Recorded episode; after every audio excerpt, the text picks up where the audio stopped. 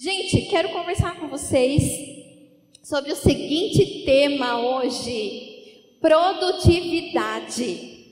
Produtividade. Você vai falar assim, os adolescentes talvez pensem, nossa, mas o que, que isso tem a ver comigo? Calma, vou explicar. Gente, a gente vive num mundo que tanto jovens, adolescentes e até as crianças, nós somos cobrados para produzir cada vez mais. Cada vez mais, as crianças cada vez mais novinhas, elas já têm que aprender inglês, esse é o básico. Aí elas têm que aprender uma outra língua, e depois elas vão para o balé, e depois elas vão não sei para onde. O adolescente tem que saber tudo de informática, o jovem já tem que saber um monte de coisa para primeira experiência profissional. Só que detalhe, muitas vezes ele não tem nem a chance do primeiro emprego, né? Mas aí o pessoal já quer que ele tenha experiência, não é verdade? Então a gente vive num mundo que exige de nós que a gente produza, produza, produza, produza, produza. Faça, faça, faça. Você tá com 20 anos, você tem que ter um currículo maravilhoso de vários cursos, saber um monte de coisa, várias línguas, porque o mundo exige de você hoje. Quando as pessoas perguntam, e aí, o que, que você faz? Aí você fala assim, ah, eu né, fico em casa? Não. Você tem um monte de coisa para falar que você faz. Então a gente é super exigido que a gente produza. Mas eu quero conversar com você sobre uma produtividade diferente. Porque muitas vezes a gente só pensa na produtividade do estudo, da nossa qualificação profissional, do nosso trabalho, que a gente tem que produzir, tem que produzir, o chefe tem que ver, o professor tem que ver que eu estou me empenhando, que eu estou fazendo o meu melhor, mas e a nossa espiritualidade? Será que Deus fala alguma coisa sobre produtividade, sobre a nossa espiritualidade? Vocês acham que Deus fala sobre isso? Fala. A Bíblia também fala sobre isso, mas de uma maneira bem diferente daquela que nós vemos no mundo. E eu quero conversar com vocês sobre isso essa noite. E o nosso texto ele está lá em João 15, do versículo 1 ao 17, o nosso texto base. Quem quiser abrir, se não quiser, vamos acompanhar aqui. Vamos lá. A palavra de Deus diz assim: Eu sou a videira verdadeira e meu pai é o agricultor. Todo ramo que estando em mim não dá fruto, ele corta, e tudo que dá fruto ele poda, para que dê mais fruto ainda. Vocês já estão limpos pela palavra que lhes tenho falado. Permaneçam em mim e eu permanecerei em vocês. Nenhum ramo pode dar fruto por si mesmo se não permanecer na videira. Vocês também não podem dar fruto se não permanecerem em mim. Eu sou a videira, vocês são os ramos. Se alguém permanecer em mim e eu nele, esse dá muito fruto pois sem mim vocês não podem fazer coisa alguma. Se alguém não permanecer em mim, será como um ramo que é jogado fora e seca. Tais ramos são apanhados, lançados ao fogo e queimados. Se vocês permanecerem em mim e as minhas palavras permanecerem em vocês, pedirão o que quiserem e lhes será concedido. Meu Pai é glorificado pelo fato de vocês darem muito fruto e assim serão meus discípulos. Como o Pai me amou, assim eu os amei. Permaneçam no meu amor. Se vocês obedecerem aos meus mandamentos, permanecerão no meu amor. Assim como tenho obedecido aos mandamentos de meu Pai, e em seu amor permaneço. Tenho-lhes dito essas palavras para que a minha alegria esteja em vocês e a alegria de vocês seja completa. O meu mandamento é este: amem-se uns aos outros como eu os amei. Ninguém tem maior amor do que aquele que dá a sua vida pelos seus amigos. Vocês serão os meus amigos se fizerem o que eu lhes ordeno. Já não os chamo servos, porque o servo não sabe o que o seu senhor faz. Em vez disso, eu os tenho chamado amigos, porque tudo o que ouvi de meu pai eu lhes tornei conhecido. Vocês não me escolheram, mas eu os escolhi para irem e darem fruto, fruto que permaneça, a fim de que o Pai lhes conceda o que pedirem em meu nome.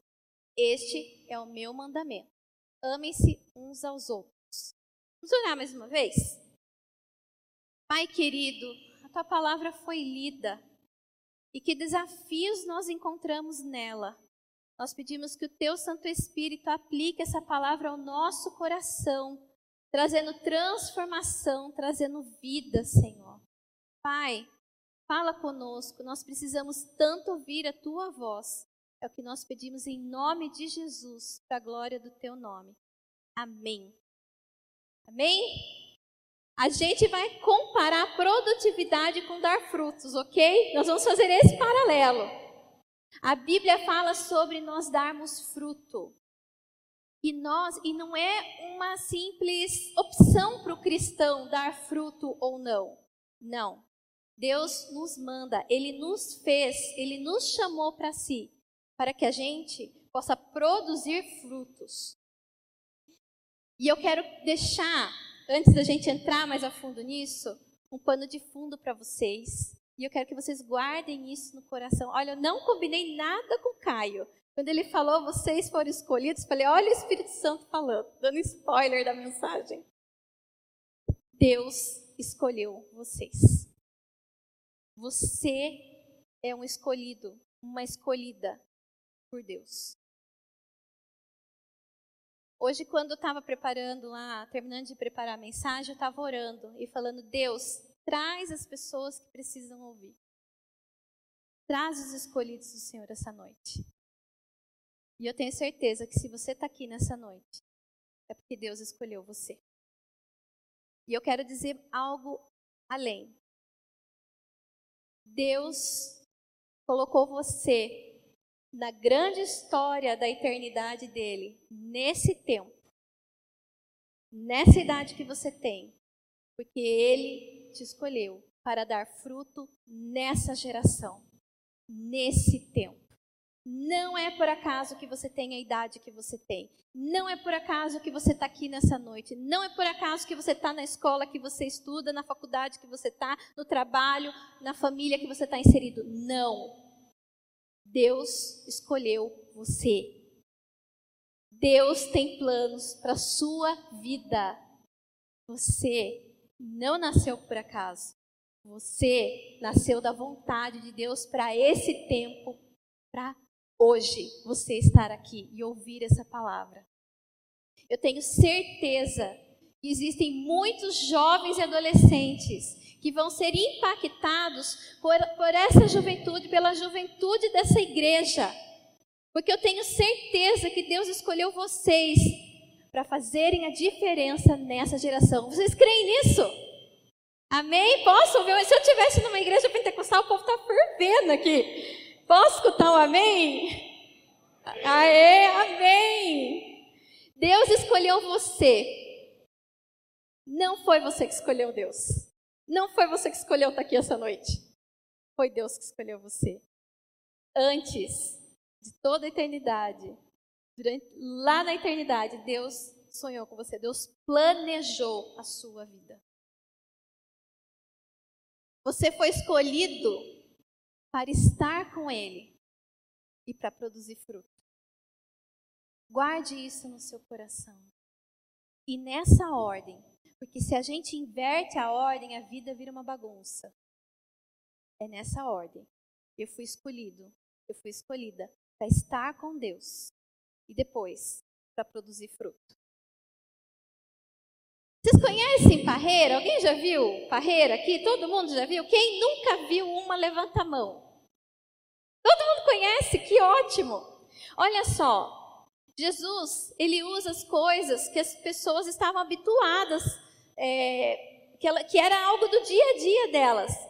E aquela comunidade, quando ele fala sobre videira, sobre uva, para eles era algo muito normal, era coisa do dia, de, dia deles e ainda mais para os judeus. Por quê? Porque eles falavam que Israel era a videira de Deus. Só que toda vez que lá no Antigo Testamento falava de Israel como videira, falava que era uma videira que fracassou. E aí Jesus começa a, a mensagem dele, essa, essa palavra falando: Eu sou a, a, a videira verdadeira.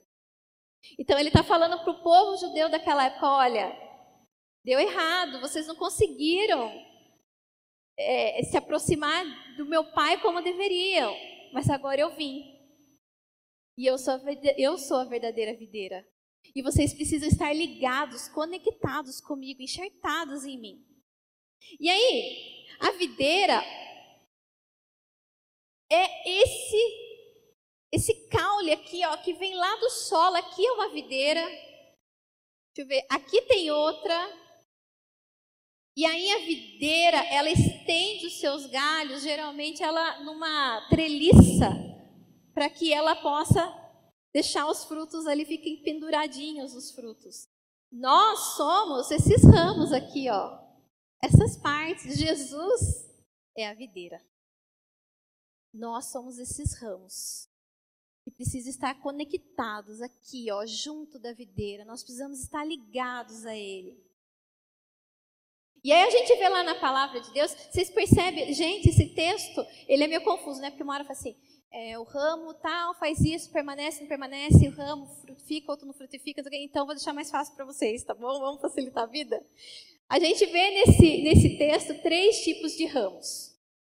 Nós vemos o ramo que não produz fruto nenhum, nós vemos o que frutifica e o que dá muito fruto. E aí a gente percebe que a condição pra, pra, para. Opa, deu um tilt aqui. A condição para frutificar é permanecer. Mas o que, que é se permanecer, Elaine? O que, que, que Deus está querendo dizer que se permanecer? Ele está querendo dizer que nós devemos ter um relacionamento com Ele.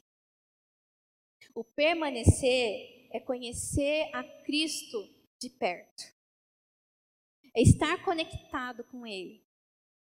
E o permanecer é tão importante nesse texto, o relacionamento é tão importante aqui quando Jesus está falando com o povo, que aparece dez vezes em onze versículos, gente. É muito permanecer, não é?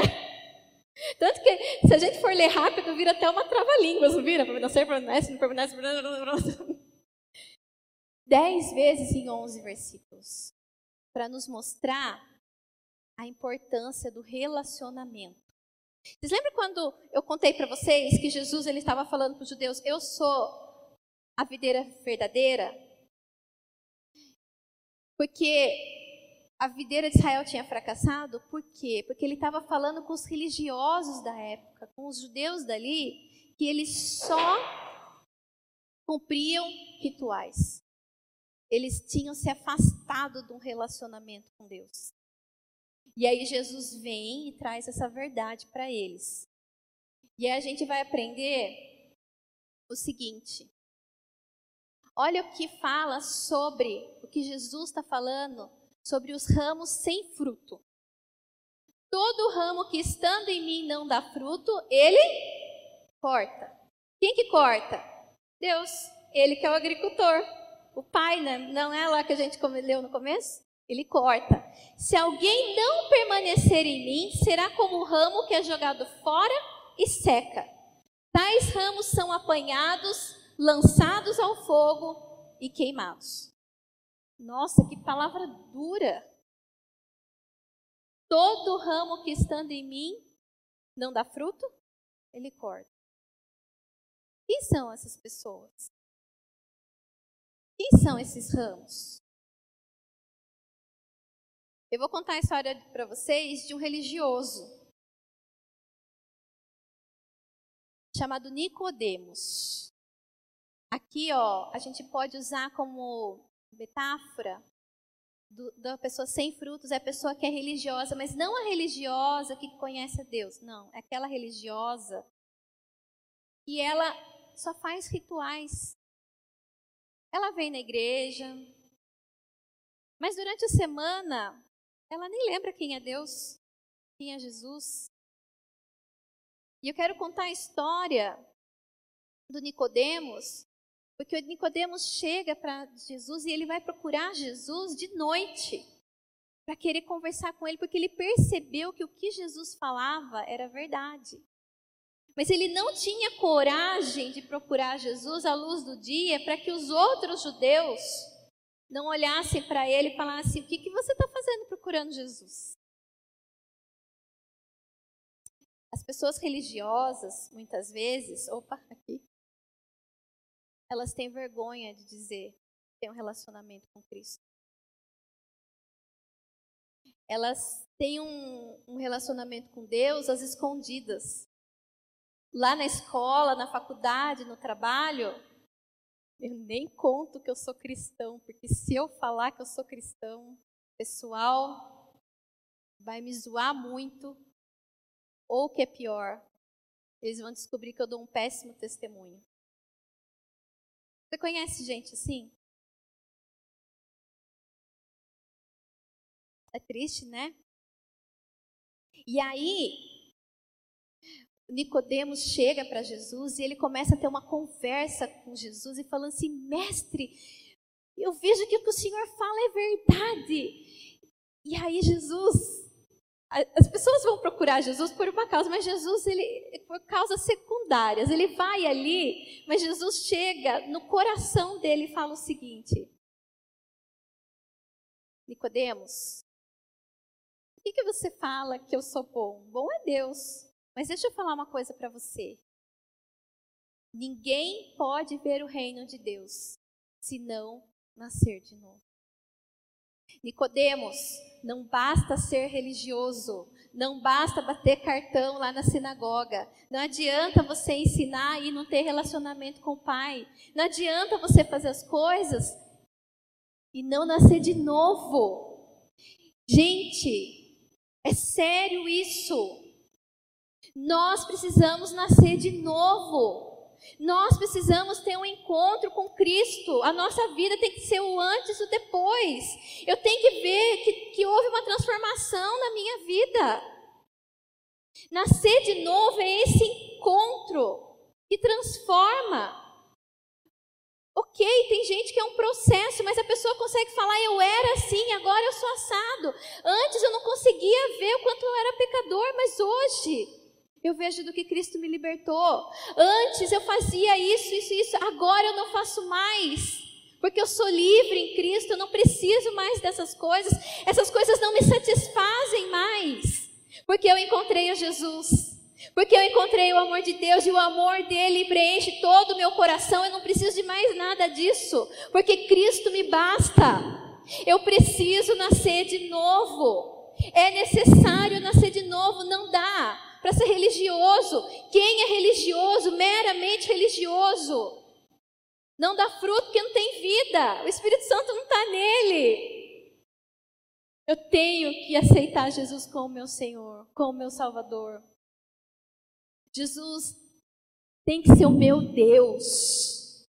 Eu tenho que ter um relacionamento com Ele. E eu quero fazer uma pergunta para você. Muitas vezes a gente fala assim: Jesus é meu Salvador. Eu creio que Jesus é meu Salvador, Helene. Eu creio. Jesus é seu Salvador? Ele salva você do quê?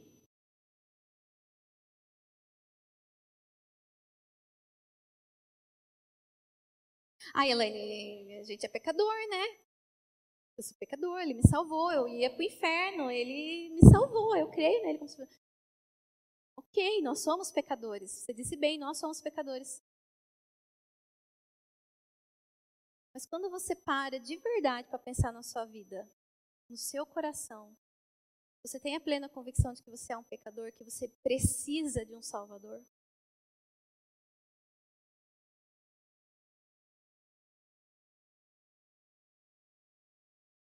A maioria de nós aqui crescemos em famílias boas, crescemos sem grandes pecados, sem matar ninguém, sem violentar ninguém, sem fazer grandes coisas, grandes pecados, entre aspas. E às vezes a gente acha que porque a gente não comete grandes pecados, a gente não precisa tanto de um Salvador. Todos nós precisamos. Todos nós precisamos. nós somos pecadores. Todos nós estávamos condenados. Eu tenho que ter essa convicção no meu coração. Sabe por quê? Quando eu olho para mim e eu entendo que eu sou um pecador, que eu preciso de um Salvador urgentemente, e aí eu olho para a cruz, a minha perspectiva de quem é Jesus muda. A Bíblia fala: todos nós estávamos condenados do nosso pecado. Todos nós precisamos da graça da glória de Deus. E aí, a gente que era inimigo de Deus, porque era isso que nós éramos. Nós somos amados profundamente por esse Deus. Profundamente amados, e Ele olha para mim e para você e fala assim: Eu não quero viver longe dele. Eu não quero viver longe do Nunes, não quero viver longe da Bia, não quero viver longe do André. Eu vou enviar Jesus. E todo pecado vai ser pago na pessoa dele todo pecado, todo o nosso pecado foi pago em Cristo. Cristo sofreu por nós. Quando a gente canta essa música, Isaías 53, a gente precisa cantar com o nosso coração. Por quê? Porque ele não precisava morrer por mim, por você. Deus não precisava entrar na história, porque quem se rebelou fomos nós. Mas ele escolheu entrar na história por amor a mim e a você, para nos salvar. E aí, é nessa hora, falando com Nicodemos, com o religioso, que Jesus fala aquele versículo que a gente sabe decorar e salteado. Porque Deus amou o mundo de tal maneira que enviou o seu Filho para que todo aquele que nele crê não pereça, mas tenha a vida eterna. Jesus está falando aqui para Nicodemos, Nicodemos, crê em mim. Crê em mim, você vai ter a vida eterna. Você vai viver para sempre. Você não só vai nascer de novo, como você vai viver por toda a eternidade.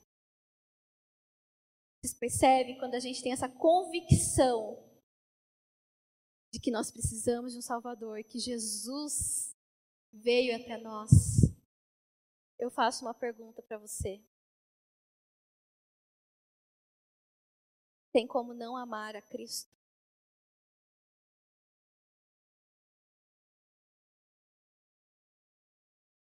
Tem como não entregar a minha vida para Ele?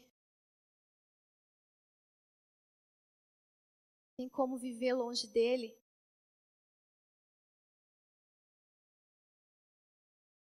Porque você pode procurar o amor qualquer lugar. Mas o amor que você precisa de fato, você só vai encontrar em Cristo. É só Ele que pode preencher o vazio do nosso coração. A fome, a sede que a gente tem, muitas vezes de coisas que a gente nem sabe do amor de Deus que preenche o nosso coração e transforma a nossa vida. E aí a gente pode falar assim: a minha vida era assim, eu vivia uma vida vazia, eu vivia uma vida sem significado, eu vivia sem esperança. Hoje eu conheço Jesus.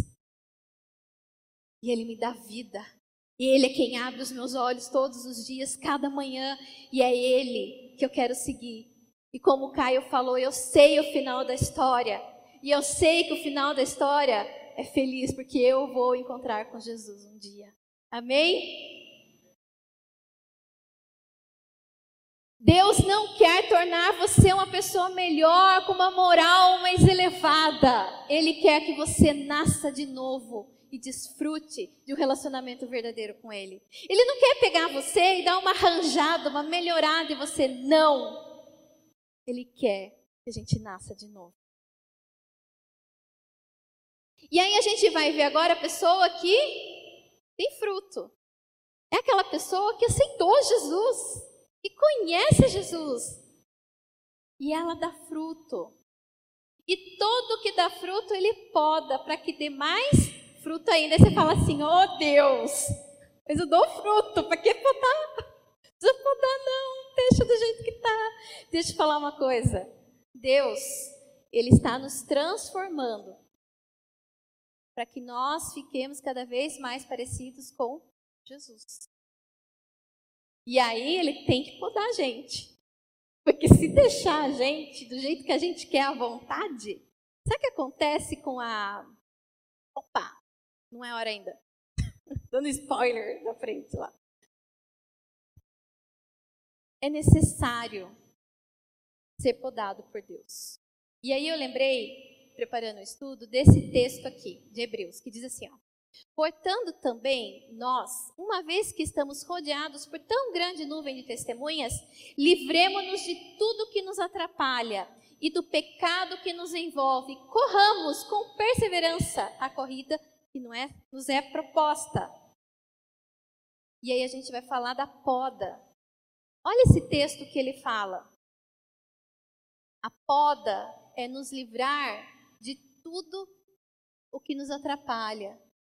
E aí tem a ver com o nosso eu. Muitas vezes tem coisas na sua vida que não é pecado. Até o Guilherme uma vez já pregou isso aqui. Tem coisa na vida da gente que não é pecado. Mas tem coisa que atrapalha a sua vida com Deus. Ficar nas redes sociais é pecado? Não. Mas ficar muito tempo nas redes sociais, o tempo que você poderia estar tendo um relacionamento com Deus, lendo um livro legal, adorando, servindo, e você está lá. É a poda que a gente tem que dar no nosso eu. Vocês percebem? Tem coisa que não é pecado, mas nos atrapalha. E aí Deus vem e poda. Ele fala para mim, para você, vamos cortar esse negócio aqui que não tá legal? E às vezes a gente fala assim, não queria fazer, não queria que cortasse, mas é preciso. E o pecado. Gente, muitas vezes acontecem circunstâncias na nossa vida que é Deus dando uma espremida na gente, sim. Olhando para nós e falando assim: esse não é o caminho que eu tenho para você. A palavra de Deus lá em Hebreus diz que Deus, ele disciplina os seus filhos porque ele ama. Se ele não disciplina, nós somos filhos bastardos. E nós não somos filhos bastardos, somos filhos amados, gerados em Cristo Jesus. Então, muitas vezes, Deus vai usar de circunstâncias, de situações, para nos podar. Para falar, filho, esse não é o caminho que eu preparei para você. Eu sei que dói. Eu já fui podada. Podada no eu, podada no pecado, podada. Podada. Mas deixa eu falar uma coisa para você. Quem aqui já teve a experiência de podar uma planta? Eu sei, é coisa de gente mais velha, eu sei. Acho que só eu e quem aqui? A Ju? A Ju. Ah, teve gente mais velha, mais nova. É. Que bom, não sou só eu. Gente, lá em casa tinha um vaso como a primavera. E primavera, vocês sabem, quem conhece planta primavera, ela é linda, ela é deslumbrante, sai flor para tudo que é lado. E ela estava horrorosa. Horrorosa, coitada. Deixa ela ouvir eu falando isso dela. Ela estava muito feia. Aí eu olhava para ela e falava assim, mas já coloquei adubo, já fiz tudo o que tinha que fazer, esse negócio não... Sabe o que eu tive que fazer? Uma poda drástica nela. Eu cortei tudo. Ficou só o talinho dela, literalmente. Até eu falei para a Júlia, eu falei, nossa, será que vai brotar alguma coisa daqui? Porque parece que eu acabei com a planta, né? Gente, deram algumas semanas. Ela tá assim de novo, no vaso. Só que agora ela tá cheia de folha linda, de galho mais grosso. Ela tá muito mais linda do que ela estava antes. Deixe Deus podar você. Confie na poda de Deus. Se Ele está cortando algumas coisas na sua vida, é porque Ele tem coisas muito melhores e maiores para você. Dói, dói. Mas confie. Porque aquele que está cortando, a Bíblia fala que ele é amoroso, gracioso e bondoso. Então, deixa Deus podar. Ah lá, a poda. O propósito da vinha, o que, que é? É produzir uva. Ora, as bolas. Vai aqui em São Roque, em São Miguel, e pergunta para o produtor o que, que ele faz com um pezinho de. com uma parreira que não produz uva. Ele corta, porque afinal de contas ele quer usar o quê? Aquele fruto que nasce ali. Quando ela cresce sem poda, quando a parreira ela cresce sem poda, ela enche-se de folhas que roubam a vitalidade e a impedem de frutificar com abundância. Ela, ela se alarga. Sabe aquela pessoa assim que chega e se esparrama? Somos nós, se Deus não nos podar. A gente se esparrama. Só que sabe o que acontece? É só folha. E as folhas não deixam chegar o sol na onde tem os brotos. E aí não sai fruto. Então é necessária a poda. Se Deus não nos poda, vivemos segundo o nosso eu, a gente se esparrama. E, consequentemente, nós cedemos ao pecado. Então, a tesourinha de Deus é certeira na minha vida e na sua. Ai, finalmente, né? Vamos chegar naquele que dá muito fruto. Se alguém permanecer em mim e eu nele, esse dá muito fruto, pois sem mim vocês não podem fazer coisa alguma. Meu Pai é glorificado pelo fato de vocês darem muito fruto e assim serão meus discípulos. Os discípulos produzem muito fruto. Os discípulos são conhecidos por darem muitos frutos. Por quê? Porque eles permanecem. Porque eles permanecem. Vocês lembram que quando é, as pessoas seguiam Jesus, tinha multidão, tinha aquela galerona. Aí tinha o quê? Os discípulos. Os discípulos são aqueles que têm intimidade com Jesus, que conhecem Jesus de pertinho. Os discípulos produzem fruto. Permanecer em mim dá muito fruto. O segredo para dar muito fruto é a permanência. Não tem outro meio. Não tem outro jeito. É permanecer em Jesus. Duas vezes ele fala nesse texto: se vocês não permanecerem em mim, nada podeis fazer. Sabe por quê? A gente precisa se alimentar da vida que está em Jesus. A gente não tem poder em nós mesmos. Nós dependemos dele para produzir fruto, para fazer coisas espirituais. O espiritual vem de quem? Do Espírito Santo. É ele que gera em nós. Da nossa carne a gente não produz nada, só, só obras da carne, não é nem fruto, é obra. E aí a gente vai ver que esse relacionamento ele é pautado no amor. A palavra amor aparece oito vezes entre os versos 9 a 13. É muito amor, gente. Vocês percebem que quando Jesus ele tratou aqui, ele está falando de relacionamento de amor.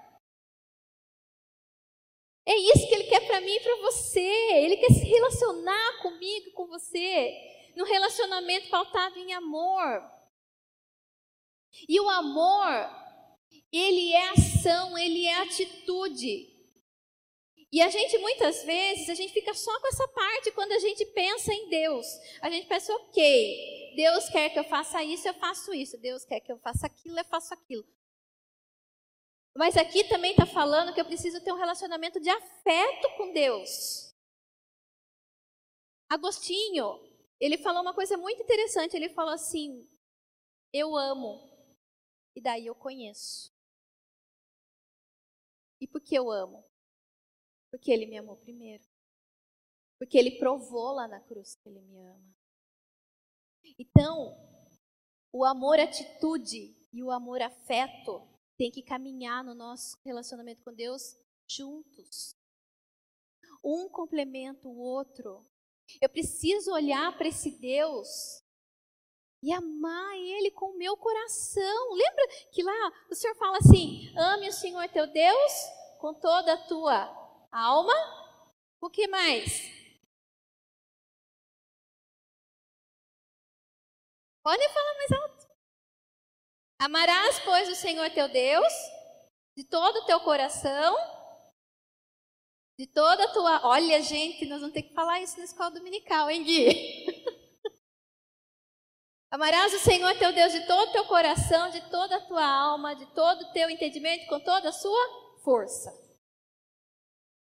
É com a sua mente, é com o seu coração, é com o seu esforço, é com tudo, é o integral com tudo. E eu quero convidar você, se você não tem sentido esse amor por Deus, você pode pedir para Ele, Ele é fonte de todo amor.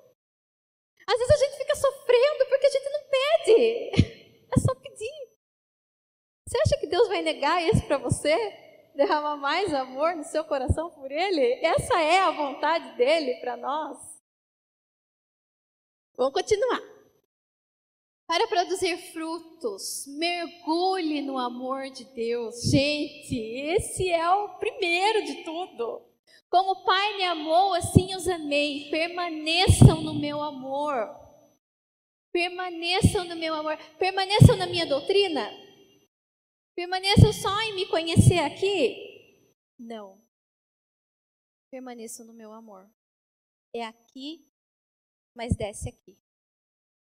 John Knox, o pai do presbiterianismo, ele fala o seguinte: o conhecimento tem que descer no coração para trazer transformação, porque só um coração quebrantado é transformado por Deus. Quando falo que a igreja presbiteriana é uma igreja fria, eu falo assim, esse povo não conhece história. Olha o que, que John Knox, o fundador da igreja presbiteriana, fala. O conhecimento tem que descer para o coração trazer quebrantamento e aí haver transformação. Eu tenho que olhar para Deus. Eu tenho que deixar que o amor dele me inunde. Inunde o meu coração para que haja uma transformação na minha vida. Aí eu lembro desse texto de Efésios. Gente, olha esse texto. Também peço que, como convém a todo povo santo, vocês possam compreender a largura, o comprimento, a altura e a profundidade do amor de Cristo. Que vocês experimentem esse amor, ainda que seja grande demais para ser inteiramente compreendido. Então vocês serão preenchidos com toda a plenitude de vida e poder que vem de Deus. Na outra tradução diz assim: para que vocês sejam cheios do Espírito Santo, para que vocês sejam cheios de Deus. Quer ser cheio de Deus? Quer ser cheio do Espírito Santo? Quer ser cheio do poder que vem de Deus? Mergulhe no amor dele. Mergulhe no amor de Deus. Conheça a altura, a profundidade, a largura, o comprimento. Se jogue nesse relacionamento com Deus. Para de ficar com medo de se relacionar com Deus. Para de ficar com medo do que, ai, o que Deus vai pedir de mim. Para! Deixa eu contar uma coisa para você. Quando você se relaciona assim com Deus, você está perdendo o melhor da vida. O melhor da vida. Porque a gente pensa que o melhor é só quando a gente encontrar Jesus lá, mas o melhor da vida começa agora, na hora que eu encontrei a Jesus e Ele é o meu Senhor e Ele transformou a minha vida e eu tenho esse relacionamento profundo com Deus. E eu tenho essa amizade com Deus, eu não ando mais sozinho. Eu posso estar aonde eu estiver. O Senhor está comigo. Ele é meu amigo. Ele é o meu Deus que me protege, que me guarda, que me orienta, que me direciona, que tem promessas maravilhosas para minha vida. O melhor de Deus, o melhor da vida é conhecer a Deus. Às vezes a gente fica que nem aquela criança na beira da piscina, com medo de pular, com medo de pular. Eu quero convidar você essa noite em nome de Jesus. Não só pula, se joga no amor de Deus. Se lance no amor de Deus. Se tem uma pessoa que provou que ama você, é Jesus Cristo. Ele já não tem que provar mais nada para você, porque ele provou na cruz. Ele olha para você e para mim e fala assim: O que mais você quer para confiar em mim? Eu já provei que eu amo você. Muitas vezes a gente se sente indigno. A gente fala assim: Mas eu sou tão pecador. Ao contrário, lá do religioso, a gente se acha pecador demais. Mas ele olha para mim para você e fala: Eu sei que você é pecador, mas eu amo você e eu estou de braços abertos para te receber. Venha, pule, se jogue, que eu estou aqui, eu vou te segurar. E você vai viver a maior aventura que você possa imaginar, que é viver mergulhado nesse amor. Amém. Ninguém tem maior amor do que aquele que dá a sua vida pelos seus amigos. Você pensa numa pessoa que você acha mais top das galáxias. Sei lá. Uns vão achar que a rainha Elizabeth, talvez o pessoal mais velho. A imortal, né, gente? Vamos falar, ela é imortal, ela tá lá já, né? Desde a Arca de Noé, a Rainha Elizabeth tá lá. Ai, que horror! Eu não per... eu amo esses memes com a Rainha Elizabeth. Pense na pessoa mais top que você acha assim, mais importante. Você imagina essa pessoa chamando você de amigo? Todo mundo ouvir. Marcou você no Instagram. Fulana, amiga, amiga do coração. Tamo junto. A fotinho com a selfie. Jesus nos chama de amigos. O Rei dos Reis, o Senhor dos Senhores. E às vezes a gente tem vergonha de compartilhar um versículo nas redes sociais. Está na hora da gente mudar, né? Sobre compartilhar coisas nas redes sociais, eu quero abrir um parênteses aqui. Você pode pensar assim: ah, pra quê? Ninguém vai dar bola, ninguém vai ler, ninguém vai ver, ainda vão tirar sarro de mim. Deixa eu contar uma coisa para você. Tem uma moça aqui Gabi? A Gabi Sanches uma vez testemunhou para mim que ela chegou aqui na igreja do Calvário, sabe através do quê? De posts de redes sociais de uma amiga dela que compartilhava de Jesus e das programações da igreja. É isso, né, Gabi? Não menospreze as suas redes sociais. Não menospreze, coloca lá. Você não sabe quem que Deus quer salvar. Você não sabe quem que Deus quer falar? A nossa parte a gente tem que fazer. Isso dá fruto. Mas vamos continuar. É necessário mergulhar. É necessário mergulhar com tudo que eu sou. Com todo o meu coração, com toda a minha mente, com toda a minha vida. Sem reservas para Deus. Para produzir fruto, eu obedeço porque eu amo e porque eu amo, obedeço. É simples assim. Eu não obedeço porque, ai, Deus falou que não é para eu fazer, né? Minha religião não permite. Ai, se eu ver você falando isso, eu dou cascudo na sua orelha. Eu não obedeço, sabe por quê? Eu obedeço. Eu obedeço, sabe por quê? Porque eu amo a Deus. E porque eu não quero que nada fique entre o meu relacionamento e Ele. Então eu obedeço. Eu quero agradar esse Deus, esse Deus que deu a vida por mim. Eu devo tudo para Ele. Então eu obedeço porque eu amo. Se vocês obedecerem aos meus mandamentos, permanecerão no meu amor, assim como tenho obedecido aos mandamentos de meu Pai, e em seu amor permaneço. Jesus nunca pede nada para nós que ele mesmo não tenha feito. Ele permaneceu no amor do Pai, fazendo o quê? Obedecendo. E ele fala para nós: o caminho de permanecer no meu amor é o quê? Obediência. Se você não obedece, você não me ama. Não tem meio termo. Obediência está ligado com amor. Deus não quer que você faça mais por Ele. Ele quer você. Não é sobre fazer, é sobre quem é o dono do teu coração. É sobre a quem as suas vontades estão sujeitas. A Deus ou eu mesmo? Ou as outras pessoas? Para produzir frutos é necessidade, o que? Intimidade com Deus. Não dá, não dá para viver longe de Jesus, não dá para ficar longe dele. Eu tenho que estar grudada, eu tenho que estar perto. Olha só o que a palavra de Deus diz. Já não os chamo servos, porque o servo não sabe o que o Senhor faz. Em vez disso, eu os tenho chamado amigos, porque tudo que ouvi de meu Pai eu lhes tenho, lhes tornei conhecido. Tudo que o Pai falou para mim, eu contei para vocês. Eu falei para vocês por quê? Porque vocês não são servos, vocês não são escravos, vocês não são meus ajudantes, vocês não são meus empregados, vocês são meus amigos.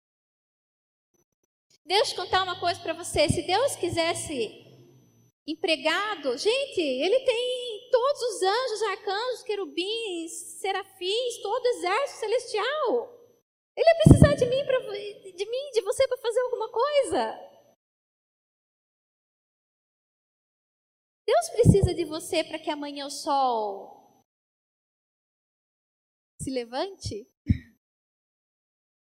Deus precisa de mim e de você para que anoiteça? Deus não precisa de mim e de você.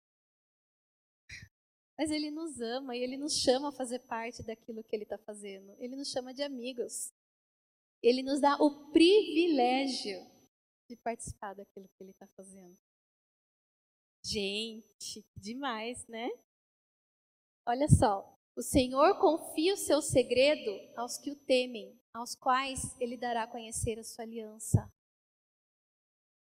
Tem coisa que é na intimidade que Deus vai ensinar você. É lá no seu quarto, é no tempo que às vezes você está indo de busão para a escola e você está ali orando, conversando com Deus é na intimidade. O Senhor confia o seu segredo aos que o temem, aos quais ele lhes dará a conhecer a sua aliança. Tem a história, é uma história, porque é uma história fictícia, mas para ilustrar essa questão de intimidade. E eu quero que vocês guardem isso, porque é uma forma boa para a gente entender. Tinha um pai que tinha o quê? Dois filhos. Tinha o primeiro filho que ele amava o pai, claro que amava o pai. Eles se davam bem, de manhã eles tomavam café juntos, quando dava os horários almoçavam, jantavam. Mas esse filho, ele era mais na dele, sabe? Ele gostava mais de ficar no canto dele, no quarto dele, sair com os amigos, amava o TikTok, o Instagram, postar uns stories legais. Então ele ficava mais tempo envolvido com as coisas dele, mas ele tinha assim um relacionamento com o pai, legalzinho, vamos falar assim. Mas tinha o outro filho. O outro filho também amava o pai. O outro filho tomava café com o pai, almoçava com o pai, jantava com o pai também quando dava. O outro filho também fazia as mesmas coisas que o outro. Mas esse segundo filho, ele era intencional em estar com o pai. Ele viu o pai lavando o carro. O pai não pedia nada para ele. Mas ele falou assim: pai, daqui, eu vou ajudar você aqui, vai ter uma água aqui no carro. E aí eles começavam a conversar de carro, começavam a conversar das coisas da vida, dos sonhos e tudo mais. Aí, de repente, aquele filho via que o pai ia até o supermercado buscar alguma coisa. E ele falou assim: Ah, vou com você, pai. E aí ele percebia que o pai gostava de comer aqueles salgadinhos das, do Ruffles, de salsa e cebola. E aí ele sabia um monte de coisa do pai. Por quê? Porque ele tinha o quê? Intimidade. Os dois eram filhos. Os dois amavam o pai. Nenhum dos dois deixou de ser deserdado por isso. Mas tinha aquele que conhecia o coração do pai. E sabia que o pai ia às terças-feiras no supermercado. E sabia que o pai gostava do Ruffles de salsa e cebola. A nossa vida com Deus é parecida com isso. Somos filhos amados de Deus. Mas aqueles que intencionalmente buscam mais a Deus, eles vão conhecer mais a Deus. Eles vão saber coisas mais profundas do coração de Deus. Estamos terminando. Olha que interessante o que o pastor Hernandes Dias Lopes diz. O fruto na metáfora da videira representa tudo que é produto da oração efetiva em nome de Jesus, incluindo a obediência aos mandamentos, a experiência da alegria, a paz, o amor uns pelos outros e o testemunho diante do mundo. Para produzir frutos é preciso que oração. Orar. A intimidade tem a ver com o seu período de adoração, leitura da palavra, busca. Mas na intimidade, fechando, nivelando, precisa estar a oração. Eu preciso ter uma vida de oração. E quando ali no texto ele fala assim: o que vocês pedirem em meu nome, eu farei. Sabe o que ele está falando? Que é fruto da oração. O que você pedir Olha só, obediência. Deus, eu quero ser mais obediente ao Senhor. Deus, eu quero experimentar essa alegria que vem da tua salvação. Deus, eu quero amar mais o próximo, eu quero amar mais aquele irmãozinho que é difícil de amar. Eu quero dar mais testemunho, eu quero falar do Senhor. É através da oração, é fruto, um dos frutos. E aí eu pergunto para você, o que você tem orado? Ai, Senhor, prepara aquele namorado para mim, lindo, maravilhoso, musculoso. Senhor, prepara a namorada para mim. Senhor, me ajude a passar na faculdade. Senhor, só eu muitas vezes, não que Deus não goste, Deus ama ouvir essas coisas, viu? Orem, peça namorada, namorada mesmo. Peça para entrar na faculdade, para Deus arranjar um emprego, para tudo mais. Mas não esqueça de orar sobre as coisas espirituais. Senhor, me ajuda a te amar mais. Senhor, me ajuda a te obedecer mais. Senhor, aviva o meu coração, enche o meu coração com o teu Santo Espírito. Senhor, eu quero conhecer a largura, a altura, o comprimento e a profundidade do teu amor. Senhor, eu quero. Ore pela sua vida espiritual, peça. Não fique com a carinha da nossa amiga aqui. Ore.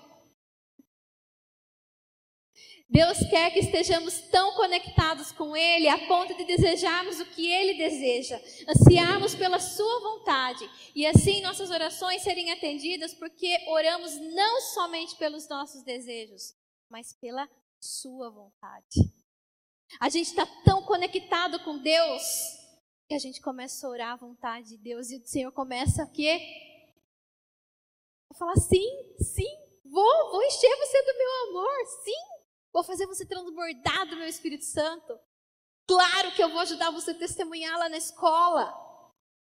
Vem aqui, filha. É claro que eu vou derramar do meu amor sobre você. É claro que eu vou curar o seu coração ferido. Vem aqui. Percebe? Você foi escolhido. Encerrando. Não para viver uma produtividade como o mundo. Está vendo que a questão dos frutos aqui não é externa, mas tem a ver com o nosso coração? O fruto vem pela nossa intimidade e é isso que Deus quer de mim e de você. Ele nos escolheu para estar com Ele, para produzir frutos mas uma produtividade que a gente não vai só usufruir aqui, mas é para a eternidade. Vocês não me escolheram, mas eu os escolhi para irem e darem fruto, fruto que permaneça. É para sempre. É eterno o fruto que Deus quer fazer brotar na minha vida e na sua vida. A fim de que o Pai lhes conceda tudo o que pedirem em meu nome. Deus está no chão. Eu queria chamar o pessoal do grupo de louvor para estar tá vindo à frente. Deus está nos chamando para um relacionamento mais profundo. Se você está aqui nessa noite, é porque Deus está falando para você. Se você está no relacionamento raso, é hora de mergulhar. Se você já está mergulhado, é hora de mergulhar mais fundo, mais profundo. Deus está nos chamando para intimidade com Ele, para conhecer a Ele de verdade.